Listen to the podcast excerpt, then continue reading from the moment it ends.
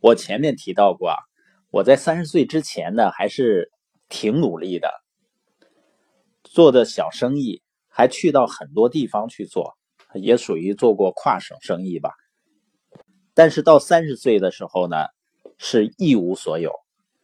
现在明白了，那个时候就是无头苍蝇似的飞行。直到接触了系统呢，我开始把头安上了。我开始意识到呢，比如说，如果我呼吸困难呢，那肯定是我呼吸系统有病了。如果像赵四儿那样总抽呢，那就是神经系统有毛病。那我怎么这么努力，还赚钱很困难呢？那肯定是我脑子生病了。我想啊，人都不愿意承认自己脑子有病。但是我当时的结果证明，我想出来的那些好主意是错的呀。如果我想的也是对的，我做的也是对的，那应该已经财务自由了。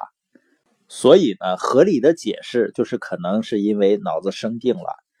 可是呢，我们不要怕生病，因为每个人都会生病，是吧？不是这种就是那种，不是现在呢就是以后。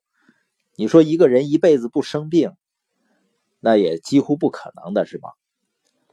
因为当我开始意识到自己需要治疗的时候，需要去成长的时候，我才不会去瞎忙。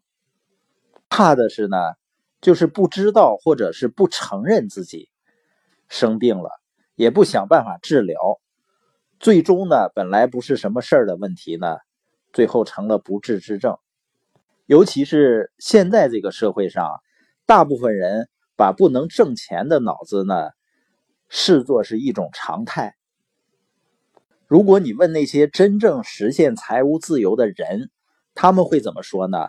你只需要把事情想对之后，然后去行动，去坚持，那挣钱呢就非常简单。所以做对的事儿。远远比把事情做对要重要的多。那所有的失败呢，都是在这个过程中某个地方想错了或者做错了。我们可以想想自己人生中每次和大的机会擦肩而过的那个时刻，现在回过头看呢，每一次的原因几乎都是一样的。但是人们不经过总结和反思的时候呢？再遇到机会的时候，我们还是一样的会错过。你发现，不管是经历八十年代的个体经营，还是股市，还是房地产，还是互联网，人们错过这些机会的原因几乎都是一样的，就是不以为然，甚至呢还非常排斥、非常反感。人们总是用旧的思维和理念来判断眼前的机会，或者是呢，机会来临的时候，人们只是看到那些缺点和不足，而无法看到它的大画面。那这种病症呢，可以叫做思维僵化症。当然，还有的朋友呢，他把握住了机会，也发现了机会，但是呢，也并不是把握机会的人都成功了。那这个病症是什么呢？就是关注错了焦点。比如有的人做营销啊，他只关注我把东西卖出去赚钱，就极有可能会死缠烂打，然后给客户呢带来极为不好的体验。而当你的关注点在于你能够给别人提供的价值上和别人的需求上。那客户的感受和体验又会不一样了。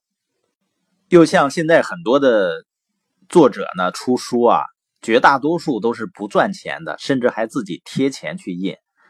为什么呢？就是读者感觉不到你那个内容对他有什么用。那感觉不到有用，不一定是作者的水平问题，而是他的观念，也就是他的关注点可能有问题。比如他写书的目的就是为了要赚很多钱，或者是呢为了出名，或者为了证明自己很牛。实际上，如果你真正的目标是为了让读者有收获，那你写出来或者讲出来就完全不一样了。而多数的作者呢，他的焦点没有放在真正的决定性的因素上，就是你的内容对读者真的是有用吗？如果真有用，那肯定会畅销的。所以，我们每个人呢，都希望能够多赚一些钱，因为钱呢，它是工具，它是一种力量，能够帮助我们有更好生活品质。但是呢，当我们真正开始做一件事情的时候，你要想的首先不是说我赚多少钱，要先想到的是我真正能够给别人提供的是什么价值。这样呢，一方面我们就不会心太急，另外呢，我们才能够真正的赢得别人的心。